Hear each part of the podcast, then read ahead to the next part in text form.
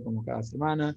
Hoy había muchos amigos que tenían compromisos, esto que el otro, no nos importa, no, es que no nos importa, pero seguimos adelante con esta charla, muchos después la escuchan por, por los diferentes medios donde la difundimos. Es un placer, como cada lunes, compartir esta media horita aproximadamente con el Rausaka sobre consejos para la pareja basados en la perayá de la semana. Así que, Rab, todo suyo, le paso la palabra.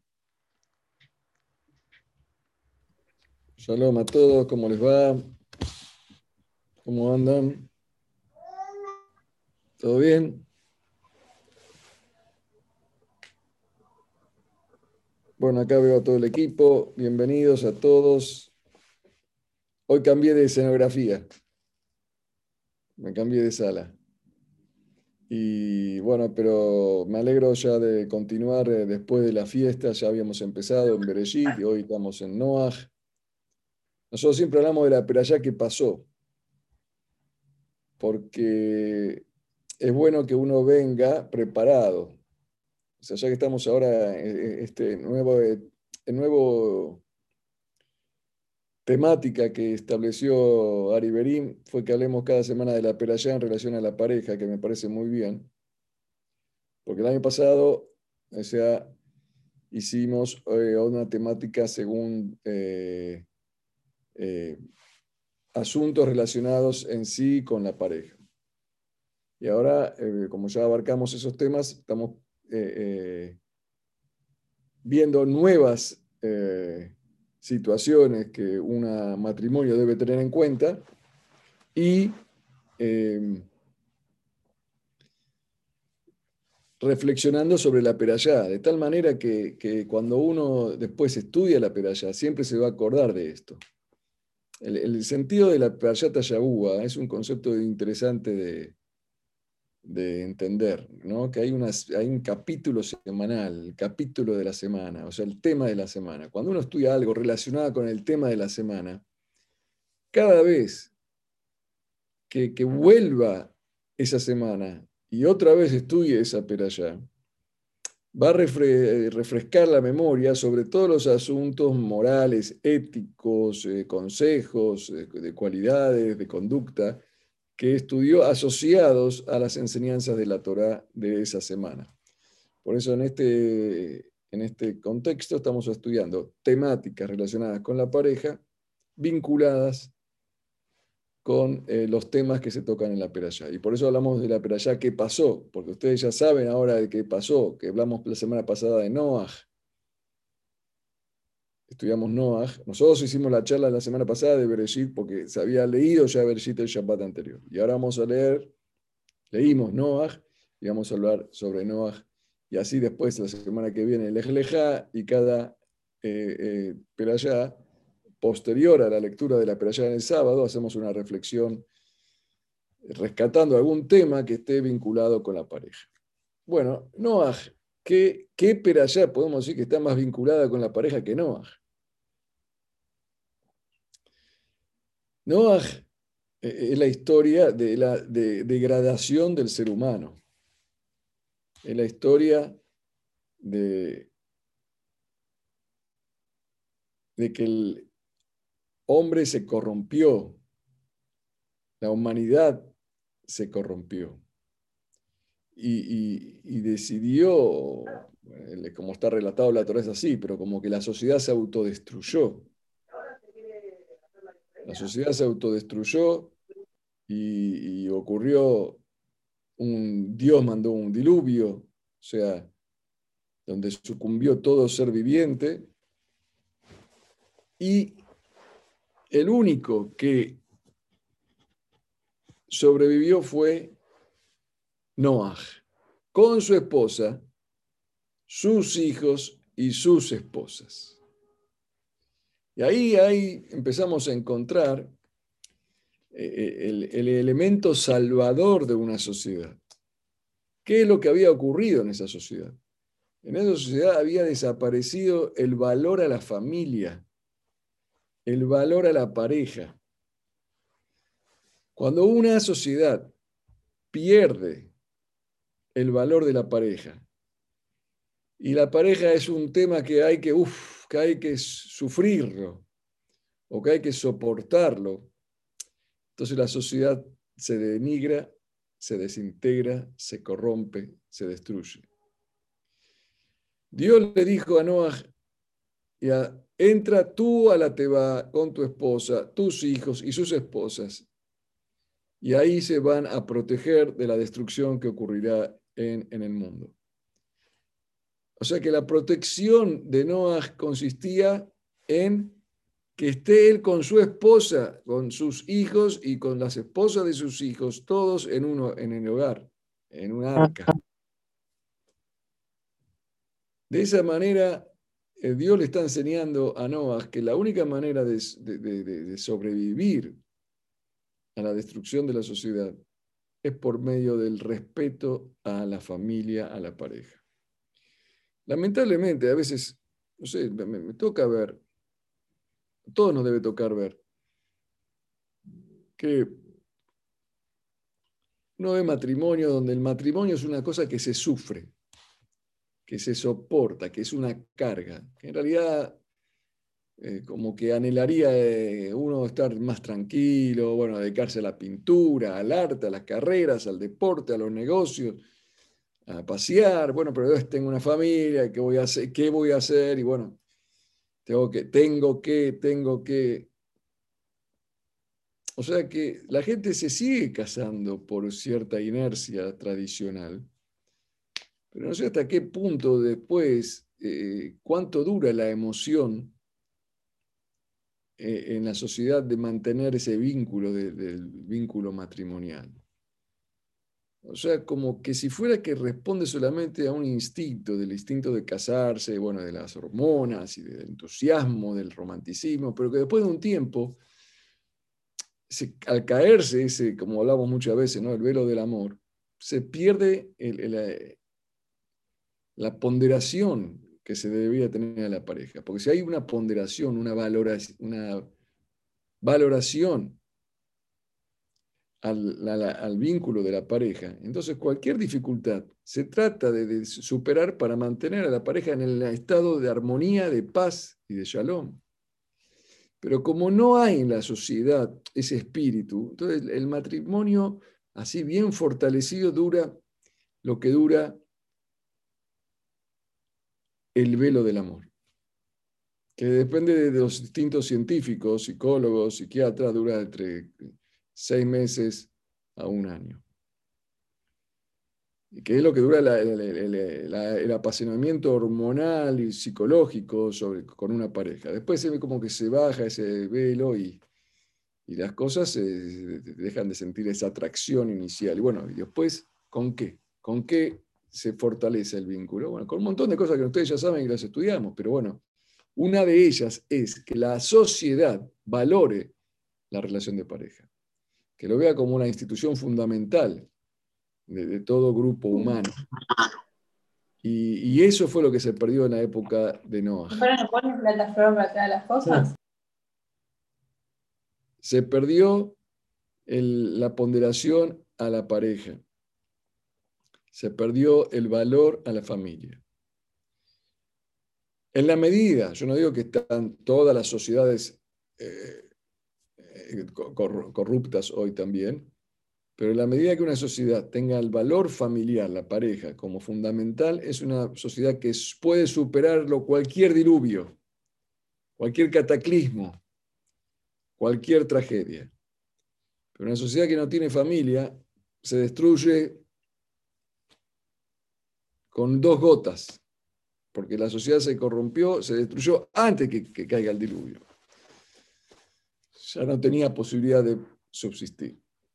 Entonces, esta es la primera enseñanza, aprender nosotros a crear una cierta burbuja y ponderar lo que es la pareja. No hay algo más importante que la pareja. No es el trabajo, ni las mitzvot, ni la Torah, nada, no hay Torah, no hay mitzvot, no hay verajá, como dice la Gemara. Kola Yaru y ya, toda persona que está sin pareja, sin una mujer, una mujer sin un hombre, Yaru y verajá, está, vive sin verajá, sin bendición. veló Torah, sin Torah. Veló Jomá, sin contexto, sin un camino, sin un, una, un sentido. Es lo que dice la Gemara. Por eso no hay algo más importante que la pareja. En un momento determinado, ¿no? O sea, después que uno se casa. Mientras uno no está casado, tiene que aprovechar para hacer otras cosas. A veces, lamentablemente, ¿qué ocurre? Cuando uno no está casado, está buscando todo el día una pareja, alguien, o qué. Después que está casado, ya está buscando cómo sacarse la pareja de encima. Somos seres muy complejos los seres humanos. Entonces, esta es la enseñanza que, primera enseñanza que nos da la peralla de Noah. Segunda enseñanza de Noah con respecto a la pareja. Esto lo vamos a acordarnos siempre. Se destruyó el diluvio. ¿Por qué? Porque el único que se salvó fue la familia de Noah. La familia se salvó. Cuando hay familia se salva. Cuando hay pareja se salva. La segunda enseñanza de Noah para recordar, voy a hablar, a veces hacemos tres, tres mensajes. Segundo es la palabra Noah. Noah, el nombre, nombre Noah, en hebreo significa Noah. ¿De qué palabra viene? ¿A qué le suena? Viene de Menujá, viene de la Nuach, significa reposo, suavidad, tranquilidad, apaciguamiento. La palabra de Noah es un nombre que es Noah, es un nombre que es aplomado, es un hombre tranquilo, una persona eh, armoniosa, no exaltada, no impulsiva. Este es otro de los motivos por el cual Noah pudo mantener el vínculo familiar y, de pareja con su esposa y sus hijos con sus, esposas. no se corrompieron como los demás. Porque porque era Noah, que era una persona agradable, armonioso, aplomado, tranquilo, no, no exaltado. En el vínculo de la pareja hay que ser Noah para salvarse. Las personas que son impulsivas, que no pueden controlar sus pasiones frente al otro, y son reaccionarios, violentos. Lo contrario a Noah, a una persona tranquila, es una persona violenta, agresiva, inquisidora. No se puede mantener una relación con él. No se puede convivir. No se puede vivir con una persona que no es Noah. Una pareja que tiene una pareja que no es Noah, que no es tranquilo, que no es agradable, que no es comunicativo, no escucha, no comprende, no presta atención. ¿Cómo se puede vivir con alguien así? Hay una sola manera de poder vivir con alguien así, que, ese alguien así sea el Noah y soporte las reacciones impulsivas de su pareja. Pero imagínense si, si los dos son impulsivos, ninguno de los dos es Noah, se destruye la pareja. Si hay un Noah entre los dos, bárbaro. Si los dos son Noah, es excelente. Entonces, esta es otra de las enseñanzas. Perdón. Él está en la otra habitación, la señora. Ah, ah. Ahí está. Me han interrumpido, perdón. Si uno de los dos son Noah, entonces es un paraíso. Si, si los dos son Noah, si uno es Noah, bárbaro, se puede también sobrevivir, pero aquel que es Noah va a tener que sufrir. Pero cuando los dos no son Noah, no son tranquilos, no son aplomados, no son armoniosos, entonces se desata una tormenta tremenda que inunda y destruye a la familia.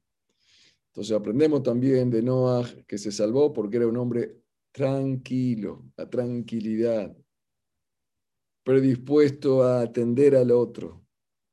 Qué importante es eso en una pareja, en una relación. Hay algunas parejas que no empiezan a hablar y el otro reacciona y no lo dejó terminar la oración. No, ¿cómo decís? Pero espera, escuchá. Y si no te gusta lo que le dijo, bueno, no te gusta, que no pasa nada, dialoga, habla, conversá, debaten una, una opinión. Eh, los seres humanos nos hemos transformado en los últimos tiempos eh, en, posicionarnos en una idea y que el otro que no piensa como yo es mi enemigo. Eso no tiene por qué ser así. Que el otro que piensa distinto es mi enemigo. hay un concepto de la, como lo llaman, la, la brecha, la grieta entre todos. No, ese es un partido, este soy de otro partido, yo soy de una religión, vos sos de otra religión, yo soy de un color, vos sos de otro color, yo soy de un equipo, vos sos de otro equipo. ¿Por qué tienen que pelear personas que son distintas? al revés. Las personas distintas son las que juntos pueden conquistar el mundo, porque se complementan. No podemos aceptar a alguien que piensa distinto. No somos Noah, no somos eh, sensibles hacia el otro. Y eso genera la destrucción de la sociedad. Por eso en Mabul, en el diluvio vino por eso. Y en Noah no vino porque él era como su nombre lo indica. Era un hombre tranquilo, respetuoso y contemplativo, que, contemplaba a, a su pareja. El tercer punto importante que aprendemos de la peralla de Noah. El arca. O sea, lo que lo salvó fue la familia, como dijimos, el concepto de la pareja, lo salvó, no cayó en la, en la corrupción porque él era un hombre que ponderaba la familia, ponderaba a la pareja como valor esencial. Segundo, porque era un hombre tranquilo. Tercero, porque fabricó un arca, un barco. ¿Qué es el arca? El arca representa lo que cada pareja debe realizar cuando se casa. Crear una protección que no deje ver hacia afuera. Según el texto del Midrash, las ventanas, la ventana que tenía el arca estaba en el techo, no estaba a los costados, no se podía ver lo que pasaba afuera. El arca protegía del diluvio, hizo que flote sobre las aguas y no se hunda y no perezca la familia de Noé. Protegerse la pareja, la casa, el hogar es un ámbito de protección de lo que ocurre en la calle. La calle es hostil. Eh, la gente limpia su casa y la basura la pone en la vereda. En la vereda, en la calle, en el vía pública, ahí se va juntando todo tipo de residuos. Y si uno no cierra la puerta y no protege su hogar, puede entrar todos esos elementos nocivos que están en la calle, que son la agresividad, la envidia, la codicia, la búsqueda del poder, de la fama, del dinero, la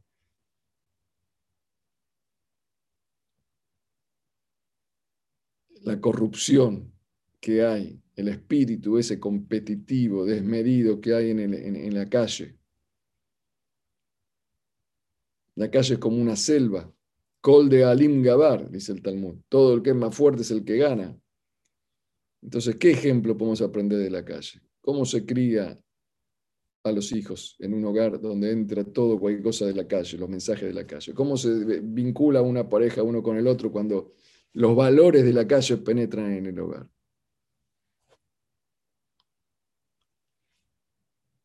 Por eso lo que, lo, lo que hizo Noah fue aislarse. Aislarse de un mundo corrupto. Si el mundo es corrupto, me tengo que aislar. Me tengo que crear mi arca, mi barco para protegerme, porque va a venir un diluvio. ¿Esté casado o no esté casado?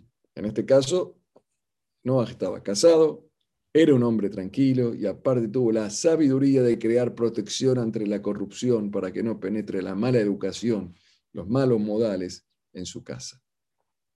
Las modas, las costumbres, que no entre. Maimónides escribe el Rambam que si una persona vive en una sociedad, que en realidad tiene que vivir, el ser humano tiene que vivir en, una, la sociedad, es bueno que viva, altifrosh no te puedes apartar del público, público es importante. El hombre tiene que estar involucrado en la sociedad, tratar de mejorarla, tratar de, incentivar eh, eh, la nobleza.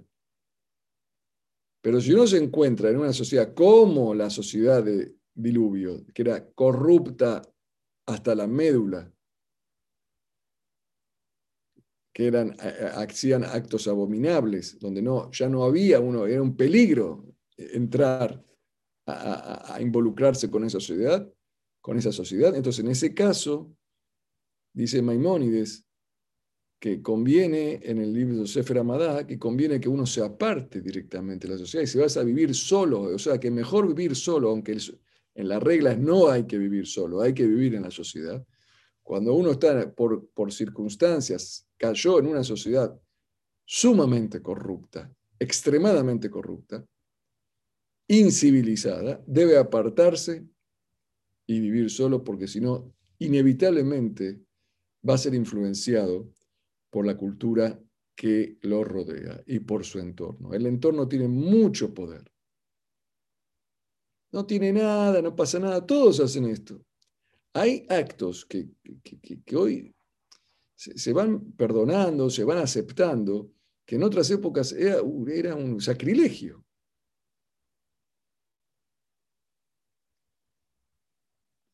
De todo tipo. Y a cosas que eran inmorales ahora son, son aceptadas moralmente. Pero entonces la moralidad es algo relativo. La moda, la costumbre y el entorno se imponen a la ética y a la moralidad. Por eso hay que tener cuidado. Es verdad, puede ser que haya algún... yo no digo que no tiene que haber una evolución en la sociedad, tiene que haber una evolución porque hay costumbres eh, retrógradas que hay que hacer que evolucionen, pero hay costumbres buenas, puras y nobles, y la modernidad, eh, el avance y el progreso no siempre apuntan hacia lo que es lo ético, sino a lo que es la moda, a lo que va estableciendo la gente. A veces puede ser positivo, a veces no. Uno tiene que tener cierto filtro para aceptar las nuevas modas y las nuevas costumbres. Tiene que tener un arca donde protegerse y por la ventana y por la puerta dejar pasar lo que es bueno y no dejar pasar lo que es malo. Eso es lo que hacía Noah. O sea que, en resumen, tres consejos de la peralla de Noah estudiamos hoy para la pareja. Aprender a ponderar, a valorar la pareja como valor supremo de la sociedad. Nada es más importante que la pareja. Antes que se entregue la Torah, Dios nos enseña que creó a Adán y Eva el matrimonio. Es la, institución más sagrada del judaísmo. El concepto más sagrado del judaísmo. Segundo, Noah era un hombre aplomado, tranquilo. No puede encarar uno una relación y un vínculo matrimonial si no se predispone a ser una persona tranquila y aplomada, especialmente con su pareja. No como algunos que son aplomados con los demás y con su pareja se descargan. Y tercero, aprender a filtrar como el arca que no dejaba entrar el agua, dejaba entrar el agua necesaria para beber. Se filtra lo que es bueno y se deja fuera lo que es malo en la sociedad. No tenemos que salir de la sociedad porque la sociedad no está, no vivimos en una sociedad incivilizada y, sumamente corrupta, pero sí vivimos en una sociedad bastante enferma en muchos aspectos, donde hay que seleccionar, hay que ir con barbijo, pero en la mente, no en la, en la nariz en la mente, en los ojos, aquí con barbijo, para poder filtrar qué se ve, qué se aprende, qué se hace, y no dejar entrar todo, y mantener esa pureza en el vínculo familiar, en la pareja y con los hijos. Entonces, esta es la enseñanza de Noah de esta semana. Un placer estar con ustedes. Un placer verlos. Que Hashem los bendiga. Tengan verajá. Y nos vemos, si Dios quiere, en, las próximas actividades. Espero ya hacer alguna presidencial eh, en algún momento cuando Ari eh, lo, disponga. Gracias a todos. Gracias por participar. Que Dios lo bendiga. Shalom. Muy bueno, Rabe, excelente. Gracias, gracias, Eliel. Gracias a Nicole, Agustina, Bianca, Mica, Camila, Leonel, Nico, Carolina, Natán y Isabela a todos los que están ahí, que no, no veo bien hoy mucho porque tuve que cambiar de salón, pero los, Los felicito. Bueno, muchas Ari. gracias, muchas gracias a todos. Eh, nos vemos el lunes que viene a las 8 de la noche en este mismo espacio, en este mismo canal. Gracias a Bianca por invitar y gracias a todos por participar como siempre. Nos vemos a todos. Excelente, Ari. Abrazo.